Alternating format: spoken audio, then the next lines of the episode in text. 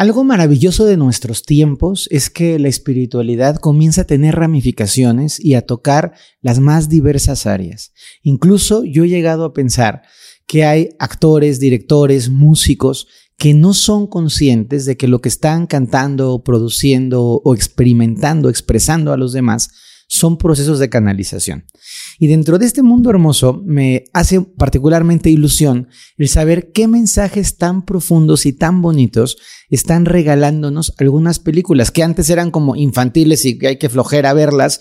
Y hoy cuando las ves con unos ojos un poquito más reflexivos dices, wow, qué bonitos mensajes, qué parte tan profunda de enseñanza nos está regalando esta experiencia visual. Hoy en nuestro podcast voy a hablar de películas de Disney. Sí, señores, que yo soy fan, me gustan, las voy a ver al cine desde que era chiquito y todavía grandote voy. Y sus mensajes y cómo esos mensajes tienen una aplicación en la vida diaria. Yo estoy seguro que si tú hoy, con estos ojos, con esta mirada, con esta conciencia, vuelves a ver algunas películas de las que te voy a recomendar, vas a entender y a encontrar información bien valiosa y muy bonita para tu vida. Más allá de lo ordinario, se encuentra una realidad extraordinaria. Descúbrela a través de los ojos del vidente. Este podcast es un podcast diferente. Quiero darles un sentido aplicado e invitarlos a que puedan vivirlo otra vez en familia. ¿A qué me refiero? ¿Qué tal que te sientas a ver la película de Avatar con tus hijos y en lugar de solamente estarla viendo, le pones pausa y les preguntas, ¿qué piensas de esto? ¿Cómo vives aquello? Yo creo que tal vez este personaje representa tal. ¿Viste qué bonito lo del árbol de las almas? O imagínate poderte sentar a disfrutar un dominguito con tu pareja y poner la película de encanto de Disney y hablar sobre tu familia, sobre las exclusiones, sobre esas cualidades que a veces son demasiado valoradas y aquellas otras que son como ninguneadas. Voy a empezar platicándoles sobre la película de Avatar, que nos narra fundamentalmente la historia del encuentro entre dos pueblos. Una humanidad desarrollada que llega a un planeta en el espacio profundo y una comunidad que son como los nativos del lugar, bueno, no como, son los nativos del lugar que se llaman los Navi, que son los azules, ¿no? Y este, este contraste es tremendo porque es el contraste que se vive día a día en comunidades de nuestro propio mundo. Ustedes imagínense una comunidad auto, nativa, una comunidad autóctona y de pronto llega la civilización, la minera y comienzan a desarrollar todo y van vaciando sus recursos. Esto es real, está pasando en nuestros días, no solamente en la galaxia muy lejana.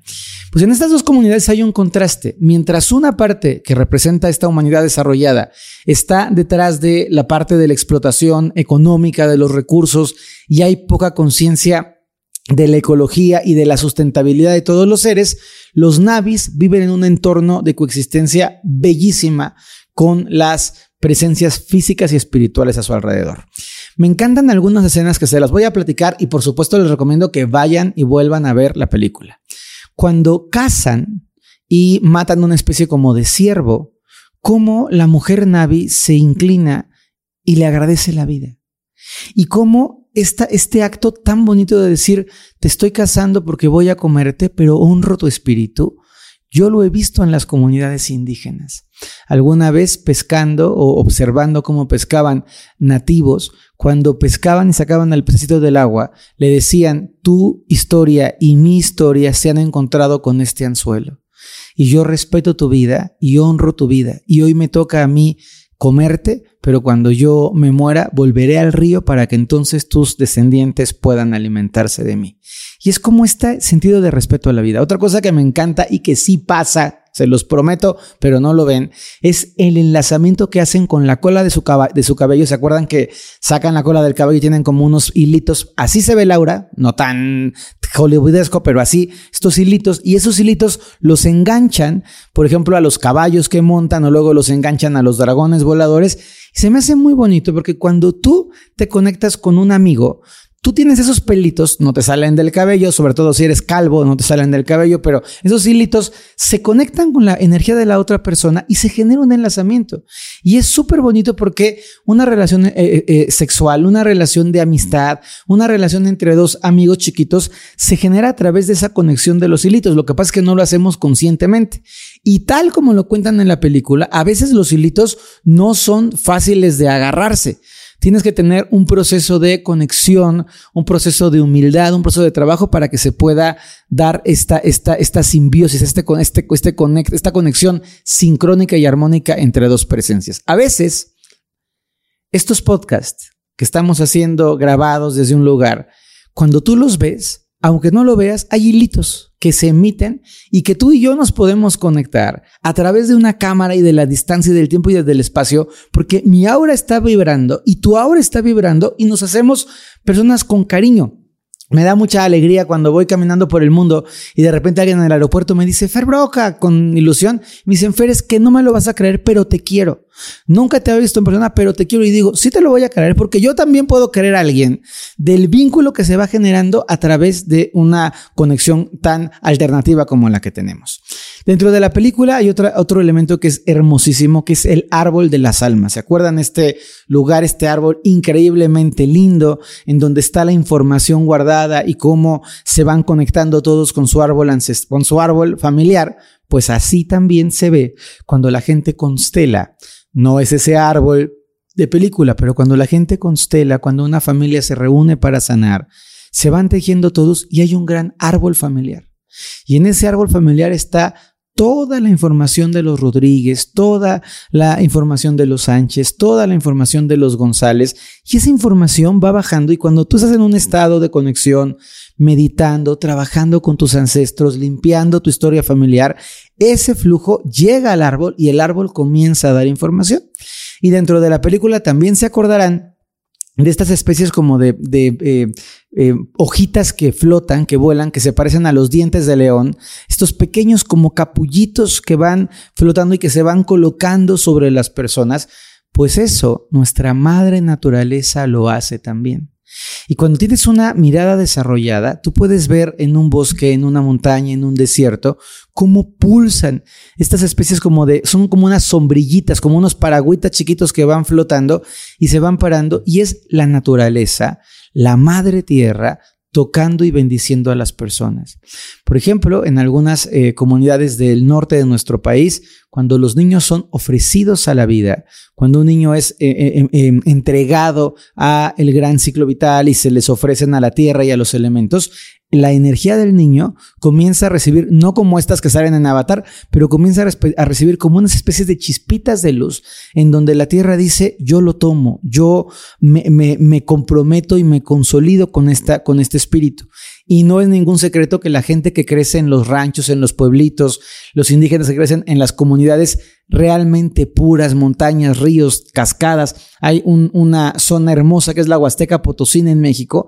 Y la gente que vive cerca de la Huasteca o la gente que vive en la Huasteca, que está cerquita del río de Puente de Dios, de Tamazopo, tienen en su energía el pulso de la laguna, el pulso del río, el pulso de la montaña es algo precioso porque se genera una conexión entre el lugar en el que vives y la persona que tú eres. Para la gente de ciudad, pues lo que tenemos son altos niveles de carbono y tenemos este, un poco de gasolina y de contaminación, pero cuando estoy hablando de gente de espacios naturales, sí hay un punto de encuentro entre el lugar y la persona. En esta misma película, a nivel filosófico, está muy padre reflexionar en cómo la persona que vive en el mundo humano, el, personaje principal de la película de Avatar, primero comienza como un espía y se introduce en el otro cuerpo y interactúa con los, con los navis, pero después empieza a ser tan bonita su vida con los navis que lo que era su vida real humana y el viaje onírico que era hacia los nadis comienza a mutar y cómo él empieza a vivir más como avatar que como humano. Y cómo termina siendo eh, em, atraído de una forma consciente y bonita por este pueblo maravilloso y termina dándose cuenta que la realidad en la que él quiere vivir es la realidad azul y no la realidad humana. Y yo quiero que sepas que a veces la espiritualidad nos hace algo similar. O sea, de pronto entras en el mundo espiritual, te sientes protegido, sostenido, confiado, cómodo. Y al estar en ese mundo dices, yo quiero esto, yo quiero vivir más aquí y menos en perseguir la chuleta, estar estresado, peleando con los demás, combatiendo por un lugar. Esto puede llegar a ocurrir y a veces el mundo onírico, el mundo, el, mundo profundo, trascendente de la espiritualidad real, se va volviendo más tu casa. ¿Cuántos de ustedes, y compártanos, coméntenos, cuántos de ustedes cuando están en meditación, llega un momento en el que dices, ya no quiero salir de la meditación, estoy feliz meditando, estoy feliz respirando, estoy feliz contemplando? Y la parte bonita de la película es que al final entiendo que es una película, hay personajes y todo lo demás. Yo les recomiendo que la vean con esta óptica, que observen los detalles de conexión con la naturaleza, que observen cómo los, la mayoría, hay seres humanos que son lindos y buenos, pero la mayoría de los seres humanos están como atrapados a una visión del mundo en donde lo importante es ganar dinero, imponer el poder, el ego gigante. Y en la película una, una, una cosita que me parece eh, totalmente bella es como a nivel de constelaciones familiares, hablando de la pertenencia, como este hombre, que es un intruso, poco a poco comienza a pagar sus peajes para volverse parte del clan. Y como poco a poco lo van aceptando en el clan hasta que termina siendo parte de los azules, pero cuando termina siendo parte de los azules ya no puede ser parte de los humanos. A nosotros nos ha ocurrido eso. Cuando tú llegas a una compañía nueva, a una familia nueva, a tu familia política, a un grupo de crecimiento, desarrollo espiritual nuevo, tienes un proceso de adaptación y de prueba y a veces ese lugar termina volviéndose más tu familia que tu familia o tu lugar de procedencia y de origen. En la película de Avatar 2, que es un reino acuático hermosísimo, es una película que a mí me dolió mucho. O sea, yo realmente lloraba, lloraba con la película de, Avatar 2 por todo el tema de las ballenas. No quiero hacer demasiados spoilers, pero si no la han visto, váyanla a ver. Pero algo que me, que me eh, encanta en la película y que rescato muchísimo es que hay una ballenita que, bueno, como unas ballenas, son, al final son como una ballena azul, que está relegada, que nadie quiere y que la ven como una ballena mala. Y cuando uno encuentra la historia, dices, chin, ¿cuántas veces yo he juzgado a la gente de mala porque se porta diferente a como yo quisiera? Y cuando rasgo su historia digo, wow, esta persona no solo no es mala, sino que es buena a su forma. Se los dejo ahí para que lo puedan indagar. Es muy bonito. En la película de Avatar 2, el contacto que se da con el agua es hermosísimo, porque claro, cada elemento requiere su propia forma y su propia frecuencia para poderlo habitar.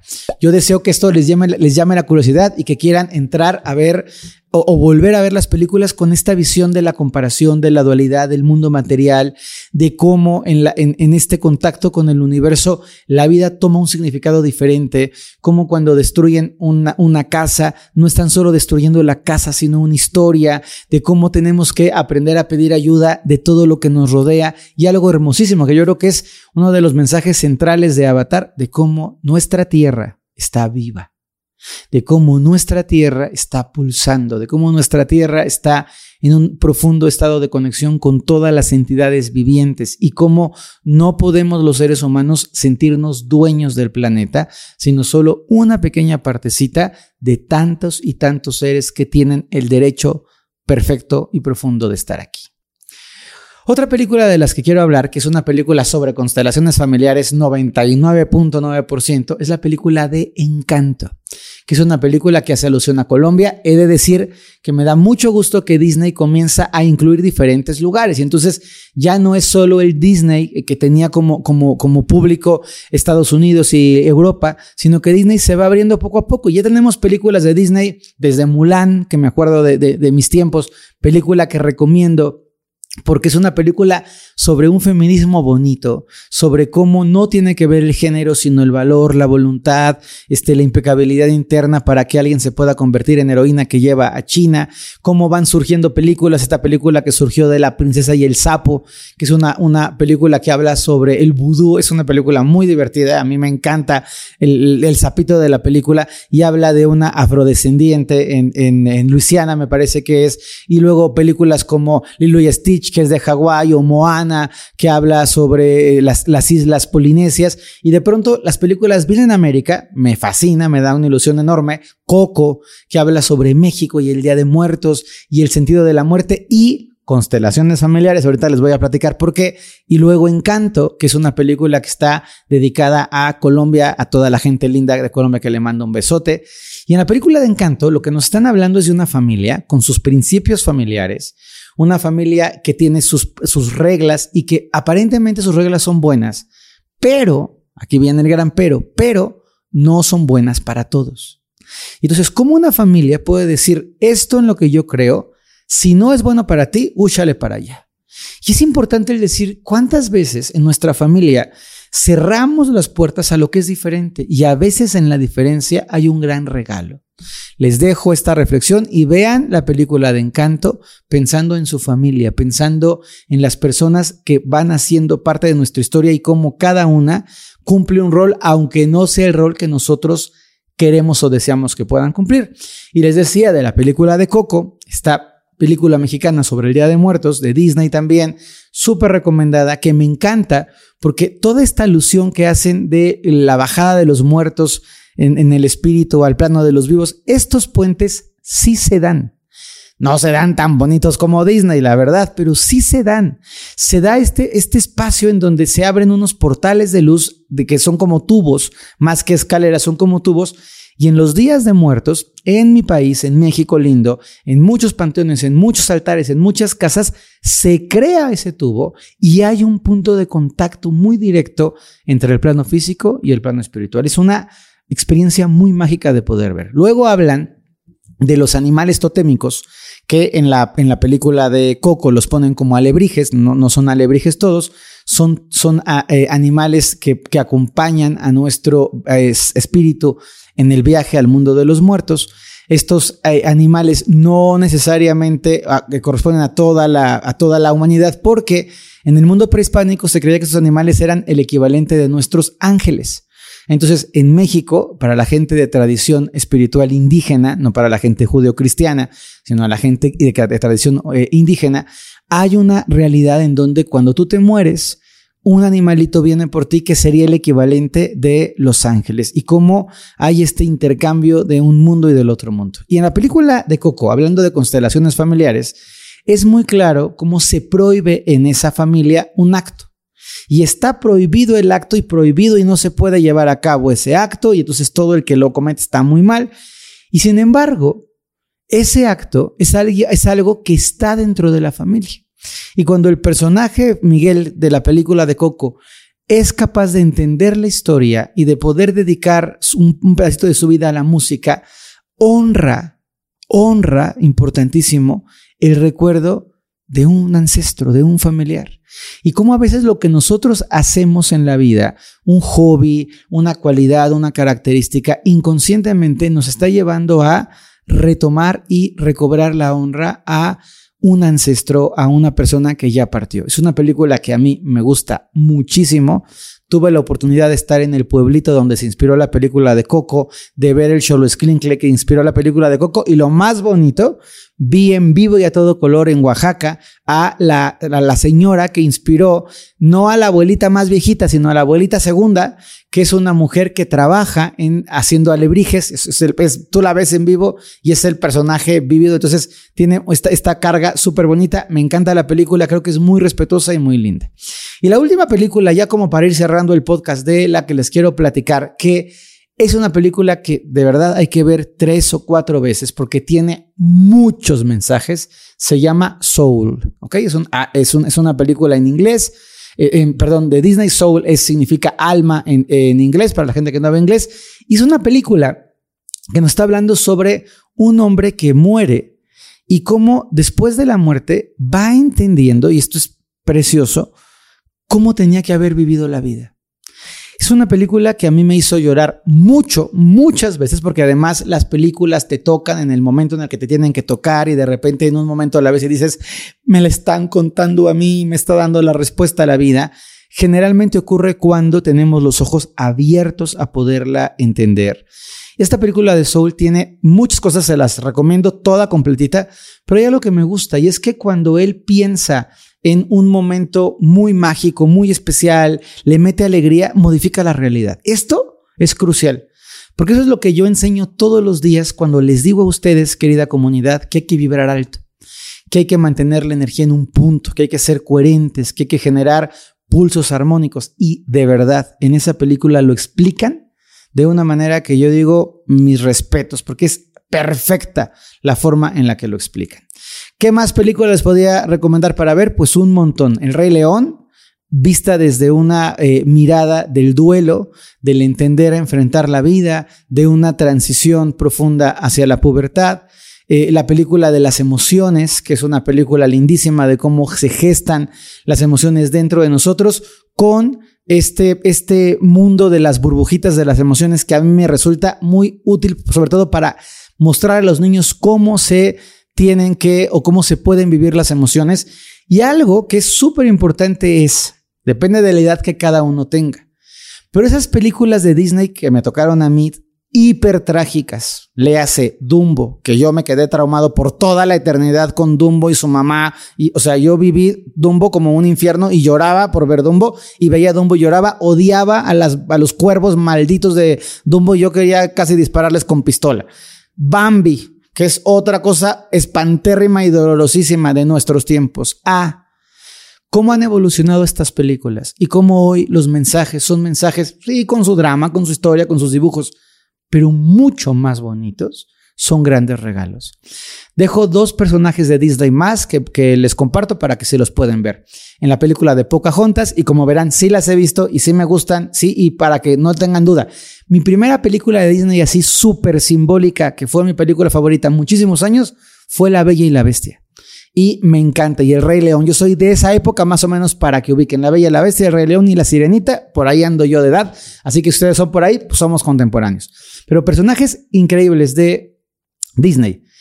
El árbol que aparece en la película de Pocahontas, que es la representación de este contacto de los nativos americanos con la sabiduría, que es bellísimo el árbol, y que sí hay árboles guardianes, no tienen boca, no, no, pero te sientas frente a ellos y te comparten información y te transmiten este, una, parte de su conocimiento que es algo muy, muy, muy bonito, y una villana porque creo que tenemos esta visión como muy dual de, el mundo, esta visión como de los buenos y los malos solo eh, como muy marcada. Y en la mirada de lo profundo, en la mirada de lo esencial, en la mirada de lo trascendente, a mí me gusta eh, mucho Úrsula, la bruja de la sirenita. Porque creo que Úrsula es la consecuencia de su historia de vida. Creo que Úrsula es una persona que 30 años antes hubiera podido ser la sirenita. Y las decisiones que tomó o que no tomó y la forma en la que eligió llevar su vida la terminó convirtiendo en ese, comillas, comillas, monstruo. Dejo esta reflexión al final. De lo que tú decides hacer en tu vida, puedes terminar siendo el héroe de tu propia película o el villano maléfico que arruina todo para tu propia historia. Ojalá que les haya gustado este podcast, lo disfruté muchísimo, me venían más películas y más películas y hay películas que tienen otra, otra, otro matiz. Me gustaría un montón, si les gustó este tipo de podcast o este podcast en, en concreto, que nos escriban si les gustaría que pudiéramos hablar de la perspectiva espiritual de la película de Matrix, que es impresionante. Las, las tres primeras películas de Matrix están hablando de forma psicosimbólica de mitos taoístas, budistas, nos están hablando del el cristianismo, de un Mesías. Es impactante, pero quiero saber sus comentarios. Si les gustó, lo hacemos con mucho gusto. Feliz semana, por favor, suscríbanse, compartan, regálenme muchos, muchos, muchos me gustas y un saludo muy especial a toda la comunidad de Spotify que vamos creciendo cada vez más. Gracias por escucharnos. Bye bye.